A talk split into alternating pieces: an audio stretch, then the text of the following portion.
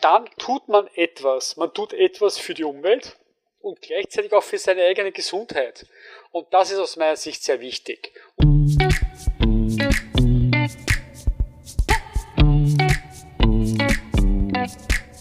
Willkommen bei Gesund informiert, deinem Podcast, der Gesundheit verständlich macht. Bianca und Anja bringen Licht in den Dschungel der Gesundheitsinformationen. Mit wissenschaftlich gesicherten Infos, hilfreichen Tipps und spannenden Interviewgästen bist du immer gesund informiert. Willkommen beim Gesund informiert Podcast. 43 Grad im Schatten, Überschwemmungen, Feinstaub an 360 Tagen im Jahr. Macht uns unsere Umwelt krank und war früher alles besser? Mein heutiger Gast im Gesund informiert Podcast weiß nicht nur, wo man schicke Hawaii-Hemden kauft, sondern auch, ob der Klimawandel an allem schuld ist und ob Umweltschutz gleichzeitig Gesundheitsvorsorge ist. Herzlich willkommen, Herr Professor Hans-Peter Hutter von der Med-Uni Wien. Schönen guten Tag. Danke für die Einladung. Bitte stellen Sie sich doch kurz selbst vor und erzählen Sie uns, warum Sie der Experte sind, wenn es um das Thema Umweltmedizin geht. Naja, äh, das ist relativ einfach. Ich habe sehr viel gelernt. Ich habe mich sehr lange mit diesem Themenkomplex beschäftigt, bin als erstes an der Bodenkultur gelandet, wo ich Landschaftsökologie und Landschaftsgestaltung äh, studiert habe und habe dann parallel dazu Medizin studiert. Und dieses Doppelstudium habe ich dann danach kombiniert in meiner beruflichen Laufbahn als äh, Umweltmediziner, wobei mein Schwerpunkt ist eben der Zusammenhang zwischen Umweltfaktoren und Gesundheit. Nennt man Umweltmedizin, Umwelthygiene und auch natürlich alles, was mit Präventivmedizin zu tun hat. Was ist denn Umweltmedizin? Sind Sie sowas wie ein Arzt für die Umwelt oder womit beschäftigen Sie sich konkret? Ich finde ja manchmal Umweltmedizin äh, ist ein schlechter Begriff, wenn man denkt dauernd, man doktert herum an, an Bäumen oder Sträuchern. Die Umweltmedizin, Umwelthygiene, es sind beide Begriffe hier wichtig, beschäftigen sich mit Umweltfaktoren.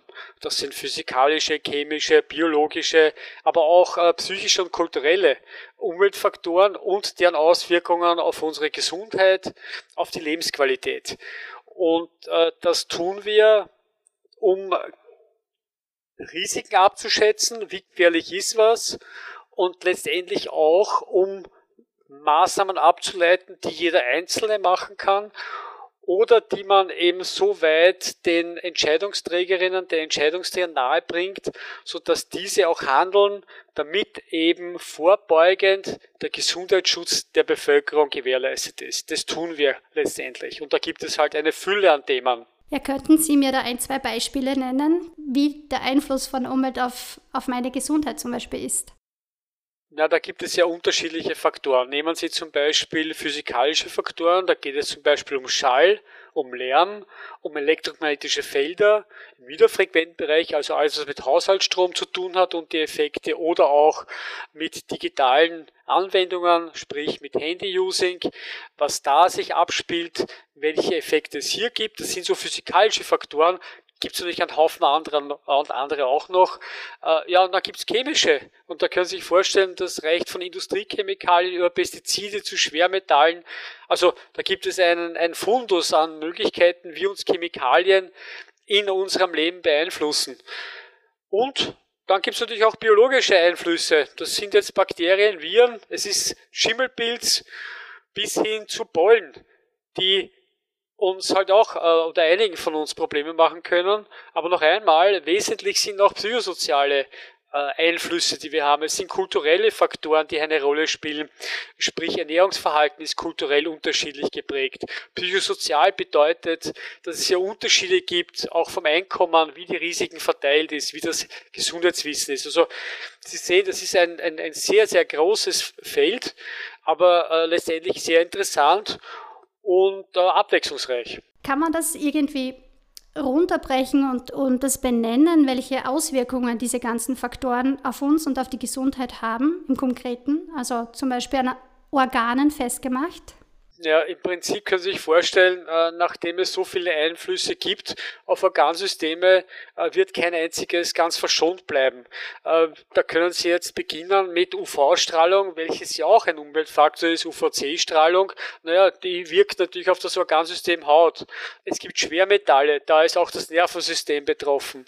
Da gibt es zum Beispiel, wenn Sie es hernehmen, Luftschadstoffe, da sind die Atemwege, aber auch das Herz-Kreislauf-System auch äh, können beeinträchtigt sein. Also Sie sehen, im Prinzip bleibt da nichts verschont, ist natürlich abhängig von der Exposition, Schrägstrich Belastung, aber letztlich sind wir ja ein offenes System, welches mit dem Ökosystem eben interagiert und von daher ähm, ist es halt immer eine Balance zwischen Umweltfaktoren und unserer Gesundheit, die aufrechtzuerhalten ist, diese Balance. Und wenn das eben kippt, so dass wir bestimmte Umwelteinflüsse nicht mehr kompensieren können. Wir können ja, bei den meisten können wir ja darauf reagieren, aber wenn eben bestimmte Organsysteme überbelastet sind, na, dann brechen die zusammen. Und das ist wirklich abhängig äh, von verschiedensten natürlich begleitenden Faktoren. Mhm. Also kurz gesagt, es kann der ganze Körper betroffen sein, aber auch die Psyche. Ja, die Psyche, also ich, ich darf nicht vergessen, äh, dass wenn es um Gesundheit geht, ist es immer das körperliche Wohlbefinden gemeinsam mit dem seelischen und mit dem sozialen Wohlbefinden. Da kann man das eine nicht weglassen. Das, was sehr häufig diskutiert wird, sind naja, welche Organsysteme sind betroffen, aber selbstverständlich, es gibt genügend äh, Einflüsse, die selbstverständlich auch die Psyche beeinflussen bis beeinträchtigen können. Besten ein Beispiel. Äh, wenn Sie die Auswirkungen von oder die Folgen von Lärm einmal äh, sich anschauen, so gibt es, wenn Sie beispielsweise Lärm ausgesetzt sind, wie Fluglärm, so gibt es auf der einen Seite Schlafstörungen bei Überflügen in der Nacht, das kann ja sein, aber gleichzeitig äh, gibt es auch untertags eben äh, Auswirkungen, die letztlich auch die, also bei Lärm auch die äh, soziale äh, Gemeinschaft beeinflussen kann. Man weiß, dass zum Beispiel es in verlärmten Gebieten, dass die Hilfsbereitschaft abnimmt. Noch ein Beispiel. Jetzt gerade was Corona und Covid-19 anlangt, haben Sie ja gesehen, wie schnell es geht, dass ein biologischer Partikel, nämlich dieses Virus, auch Einfluss hat über bestimmte Effekte und Maßnahmen, die man setzt, auf unser soziales Leben. Und äh, da ist ja gerade was die psychosoziale Seite angeht, weiß man ja, dass es auch hier äh, teilweise durchwegs massive Folgen gegeben hat. Auf der einen Seite eben durch die Erkrankung selber, aber begleitend auch auf unsere psychosoziale Gesundheit und auf unseren sozialen Zusammenhalt. Ich glaube, der Paracelsus war es, der gesagt hat, die Dosis macht das Gift. Welche Rolle spielt denn die Dosis bei den Umweltbelastungen? Kurze Antwort, ja, natürlich ist die Dosis hier ausschlaggebend oft, aber es ist nicht nur der einz dieser einzige Parameter, auf den man hinschauen muss. Es ist deutlich komplizierter, als man sich das vorstellen kann oft. Also auch kleine Dosen können Effekte zeigen. Ja, das können sie. Verändern sich eigentlich die Krankheiten durch das Klima, durch das Wetter, durch diese Umweltfaktoren? Es, es, ist nicht das, dass sich die Krankheiten verändern, sondern dass Erkrankungen auftreten, äh, die üblicherweise nur in Ausnahmefällen vielleicht äh, stattgefunden hätten. Der Hitzestress war ja auch äh, in singulären Ereignissen da. Also wenn es heiß ist, dann spürt man das. Das Problem, das wir jetzt haben, ist, wenn man jetzt nur mal die Hitze hernimmt, ist, dass sich die Hitzetage verzehnfachen werden bis Ende des Jahrhunderts und letztlich auch die Dauer von Hitzewellen sich äh, deutlich äh, verbreitert. Und das bedeutet, dass es nicht neue Erkrankungen gibt, sondern dass eben alles, was mit Hitze und Folgen dieser Hitze zu tun hat, dass die halt einfach öfter auftreten werden und auch öfter eben entsprechende Folgen nach sich ziehen. Es werden Erkrankungen auftreten, äh, die man vielleicht früher nur in den Tropen vermutet hätte, weil es eben auch Mückenarten gibt, die diese tropischen Krankheitserreger transportieren können, die jetzt bei uns auf einmal auch heimisch werden können und unser Gesundheitssystem herausfordern. Aber dass es jetzt ganz nagelneue Erkrankungen gibt, naja, das ist bei Covid-19 so. Das ist eine komplett neue Erkrankung. Auch mit so etwas müssen wir rechnen, klarerweise, weil ja unser Lebensstil oder unser Wirtschaftssystem so aufgebaut ist, dass man ja nach wie vor keine wirklich ressourcenschonende Haltung hat, sondern dass man eben in Ökosysteme eindringt, wo man teilweise auch überlegen sollte, ob man da überhaupt, äh, ob wir da überhaupt einen Eingriff äh, durchführen sollten und so weiter. Und von daher werden immer wieder neue Erkrankungen kommen. Weil Sie es gerade ansprechen, ist denn Umweltschutz auch gleichzeitig Gesundheitsvorsorge? Definitiv. Also das kannst du überhaupt nicht trennen. Darf nicht vergessen, dass wir eben in einer Umwelt eingebettet sind, egal wie die aussieht. Es ist auch unser familiäres Umfeld eine, eine, eine, eine, eine gewisse Umwelt. Ja? Und in dem Moment, wo man mit der Umwelt fahrlässig umgeht, brauchen wir nur anschauen, äh, wo es dann wo es dann eben auch zuschlägt, egal ob das jetzt eine Katastrophe ist, eine unmittelbare oder eine, die sich eben langsam zieht, wie der Klimawandel, also der Temperaturanstieg, die Klimakrise oder die Biodiversitätskrise. Also man darf nicht vergessen, dass wir ein Teil des Systems sind auf diesem Planeten und wir davon abhängen, wie dieser, in welchem Zustand dieser Planet ist, ob er uns noch die Ernährung zur Verfügung stellen kann, die wir benötigen, ob die Luft genau in jener Luftgüte vorhanden ist, wo wir auch wenige Beeinträchtigungen haben. Meine Oma sagt ja immer, früher war alles besser. Das richte ich jetzt diese Frage an Sie. Ist es denn so? War früher wirklich alles besser? Weil heute hört man ja nur noch von Umweltverschmutzung und ja, Trockenheit, Hitze und so weiter. Gab es denn früher andere Faktoren, die unsere Gesundheit negativ beeinflusst haben? Und ist jetzt womöglich gar nicht alles so schlimm und so verändert, tragisch? Es ist definitiv anders. Man muss auch schauen, dass sich die Krankheiten, die für die eine Gesellschaft eine Herausforderung sind, sich auch ändern.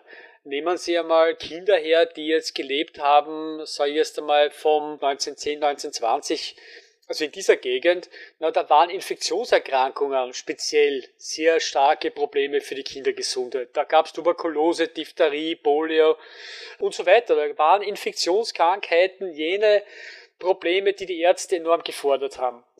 100 Jahre später sind es andere Erkrankungen, die speziell die Kindergesundheit beeinträchtigen. Das ist Diabetes 2 aufgrund von Bewegungsmangel. Das sind verschiedene Süchte. Denken Sie nur jetzt auch an, an das Handy-Using oder an digitale Süchte.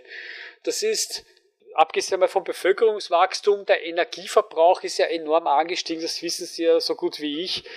Ähm, die Ausbeutung der natürlichen Ressourcen, egal ob das geht vom Regenwaldabholzung, die Überfischung, die Massentierhaltung, all das spielt ja eine Rolle bis hin zu den gigantischen Verkehrssystemen mit der Bodenversiegelung. Also es hat eine ganz andere Dimension angenommen, heißt aber nicht, dass früher alles viel besser war. Ähm, weil es immer andere äh, Geschichten gegeben hat, denken Sie nur auch an, an die Infektionskrankheiten, an Pest und Cholera oder was auch immer. Aber, und das ist jetzt dann das Novum, ist, wir haben es in der Hand, äh, hier entweder so wahnsinnig weiterzumachen oder irgendwann einmal schon zur Vernunft zu kommen und zu sagen, so wie wir das gemacht haben, wird es für unsere Nachkommen sehr schwer sein, auf diesem Planeten noch irgendwie menschenwürdig zu leben. Jetzt schauen wir gemeinsam in die Zukunft. Was vermuten Sie, welches Risiko verursacht durch die Umwelt wird zukünftig für unsere Gesundheit am größten sein? Das ist definitiv der Ressourcenverbrauch, das ist definitiv die Ausbeutung von Ökosystemen, was Überfischung und alle anderen an, äh, äh, äh, betrifft und äh, mündet alles in zwei großen Krisen, in denen wir uns jetzt schon befinden, und das ist die Biodiversitätskrise und die Klimakrise. Äh, das ist im Prinzip das, worum es in den nächsten Jahren gehen wird. Darauf kann man äh, wetten. Nur leider Gottes ist den meisten das noch nicht so bewusst, weil es eben äh, nicht unmittelbar hier nach wie vor viele Menschen interessiert, weil es auch noch nicht so viele betrifft. Vielleicht geht es dir als Zuhörerin oder als Zuhörer ja jetzt ähnlich wie mir. Ich fühle mich gerade ein bisschen machtlos und das wage ich nicht so gerne, wenn es um meine Gesundheit geht. Herr Professor, vielleicht haben Sie jetzt ein paar Tipps für uns, was kann ich denn selbst tun? Was kann, wie kann ich denn etwas bewirken und wie kann ich denn bei diesen ganzen vielen Faktoren gut auf meine Gesundheit schauen? Wichtig ist, dass wir alle hier etwas tun können. Jeder und jede. Und es beginnt, wenn es um Klima oder um um, um äh, Temperatursteigerung geht, dass man eben CO2, also alles was mit Treibhausgasen, da gibt es ja viele mehr, dass man hier einfach äh, seinen Beitrag leistet. Das ist das eine. Also egal, ob es mehr zu Fuß gehen ist, vielleicht auch Fahrrad verwenden, bis hin zu auch, und das muss man halt auch sagen, äh, weniger Fleisch konsumieren. Das bedeutet nicht, dass man vom Fleisch überhaupt alles ist von Haus alles weglassen muss. Nein, da geht es ja darum, Fleisch auch in einer anderen Qualität zu kaufen. Sie wissen eh auch, so wie beim Gemüse, Obst, regional, biologisch und saisonal. Dann tut man etwas. Man tut etwas für die Umwelt und gleichzeitig auch für seine eigene Gesundheit. Und das ist aus meiner Sicht sehr wichtig. Und parallel dazu kann man sich organisieren, gemeinsam. Friday for Future mag ein Vorbild sein, aber es gibt viele kleinere Umweltorganisationen, die verschiedenste Aspekte hier auch bearbeiten, wo es Engagement braucht, wo man dann gemeinsam auch die Entscheidungsträger, die Politik, ja, herausfordern muss, dass sie endlich das umsetzt, was sie eh ständig verspricht oder was wir an verschiedensten äh, Übereinkommen unterschrieben haben, egal ob das das Paris-Abkommen ist oder andere. Das heißt, ich kann individuell etwas machen, alleine schon, dass ich selber tue, bin ich auch ein gewisses Vorbild für andere und es tut wirklich nicht weh, wenn man mehr zu Fuß geht oder Rad fährt. Im Gegenteil, das bringt etwas für die Fitness. Und der zweite Punkt ist, dass man sich halt auch gesellschaftlich organisiert und was Gescheites macht. Und auch da wissen wir aus Untersuchungen, dass das hilft, einen gewissen Frust abzubauen. Dass man sieht, das lasse ich mir jetzt nicht mehr gefallen da möchte ich jetzt auch meine Meinung sagen. Da möchte ich mich organisieren, gemeinsam mit anderen Jugendlichen, Freunden, Bekannten oder egal mit wem. Also das ist ein enorm wichtiger Punkt und hat auch gezeigt, dass gerade so eine Bewegung viel bewirken kann. Teilweise viel mehr als Presseaussendungen, die wir seit 20 Jahren schreiben. Sie haben ja gerade auch vom CO2-Ausstoß gesprochen. Wir haben recherchiert. Und zwar durch das Gesundheitssystem, sprich Gesundheitsdienstleistungen, Krankenhaus und Co. entstehen jährlich 6,8 Megatonnen CO2. Ich hatte keine Ahnung, ehrlicherweise, was sind 6,8 Megatonnen. Meine liebe Kollegin, die Anja, die hat mir das erklärt. Es sind 6.800.000 Tonnen CO2. Wie können wir denn unser Gesundheitssystem wo wir ja alle was Gutes tun möchten damit und der Gesundheit äh, dienlich sein, wie können wir das Gesundheitssystem klimafreundlicher gestalten? Naja, da gibt es etliche Überlegungen. Das eine ist einmal, dass man hier auch von der Energieseite, die, die äh, egal ob das Krankenhäuser oder andere äh, Gebäude betrifft, dass man die Energie effizienter macht. Aber man darf halt nicht vergessen, dass in dem Moment, wo man Arzneimittel produziert, dann wird hier auch Energie verwendet.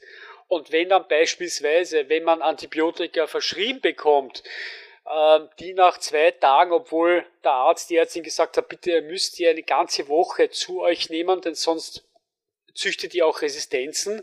Nur manchmal geht es den Menschen nach drei Tagen schon besser und dann werden die weggeworfen. Das sind so Dinge, an die man denken muss. Und man sollte auch eben äh, sparsam mit solchen Arzneimitteln umgehen. Also es gibt viele Möglichkeiten dass wir, dem, äh, dass wir das Gesundheitssystem nicht belasten. Eines ist natürlich, dass wir versuchen, auch gesünder zu leben und damit spart sich natürlich auch das Gesundheitssystem an Kosten und Energie. Das darf nicht vergessen. Und äh, man hatte gesehen, wie schnell es gehen kann, dass eines der weltbesten Gesundheitssysteme aufgrund eines winzigen Partikels sehr, sehr, sehr stark gefordert war. Von dem hätten wir uns ja wohl nicht träumen lassen dass es so rasch gehen kann. Aber von daher ist es halt auch ein Aufruf, dass man möglichst viel tut. Ich meine, ich denke, das ist ja logisch, dass man nicht gern krank werden wird, aber viele, denke ich, unterschätzen das, was Krankheit bedeutet, weil wir für Gesundheit kein Sinnesorgan haben, das uns sagt, uns geht's gut. Und von daher braucht es einfach viel mehr Prävention, viel mehr Vorsorge und auch, dass man sich ganz klar wird, jeden Tag, wenn man gesund ist, dass es ein toller Zustand ist, den man sich aber aktiv abrufen muss. Denn es sagt dir keiner, ich bin gesund, sondern du spürst nur, wenn du krank bist oder wenn es dir nicht gut geht. Dann merkt man es sofort und denkt sich, wow, mir geht schlecht. Dass es einem gut geht, ist eigentlich da, ohne dass man das äh, letztlich ähm, spürt in dieser Art und Weise.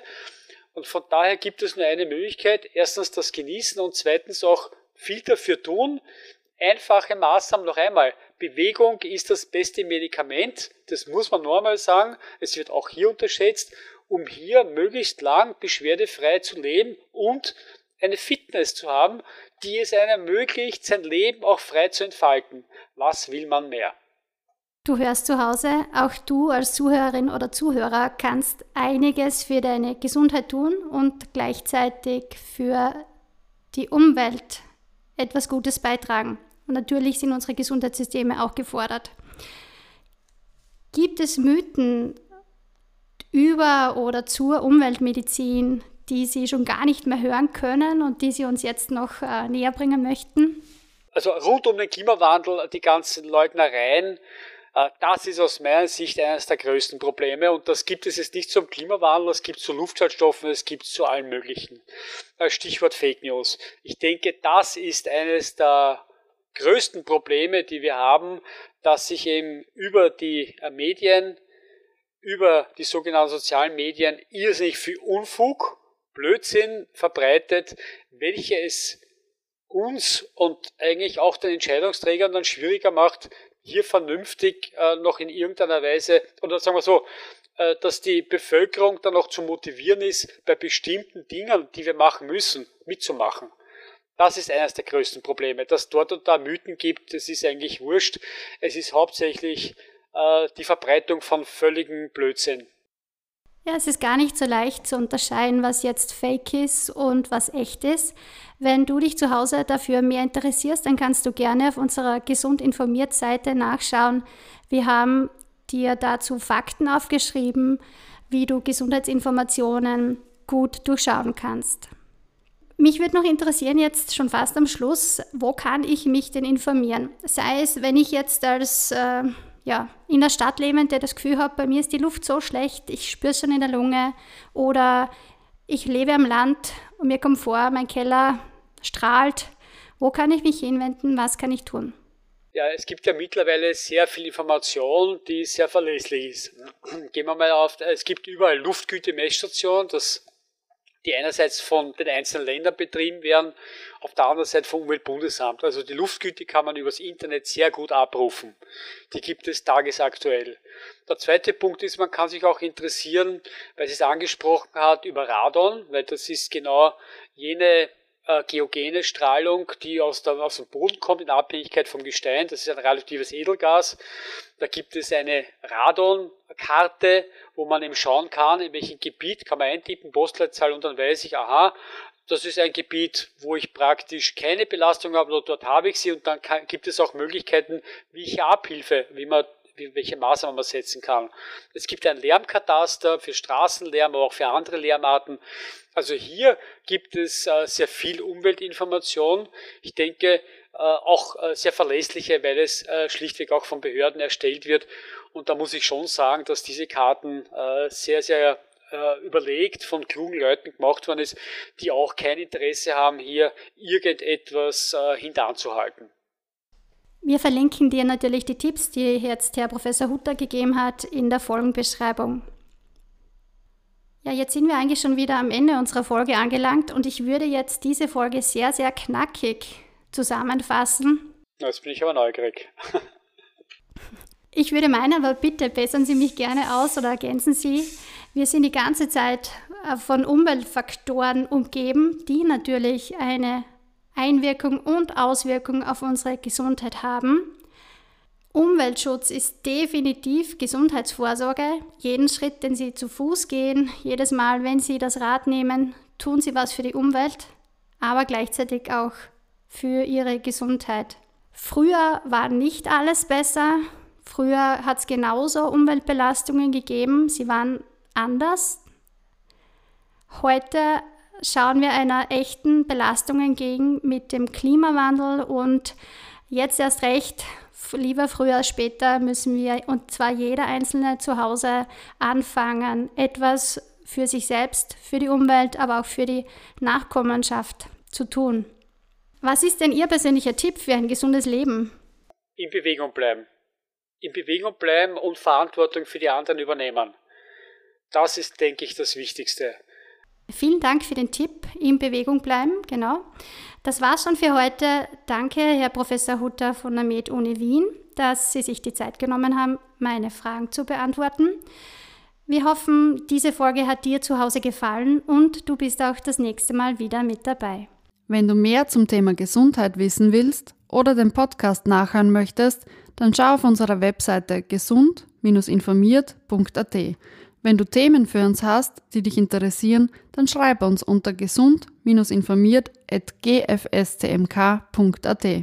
Wir freuen uns schon auf ein Wiederhören. Bis dahin, bleib gesund und informiert. Baba, Bianca und Anja von Gesund informiert, deinem Podcast, der Gesundheit verständlich macht.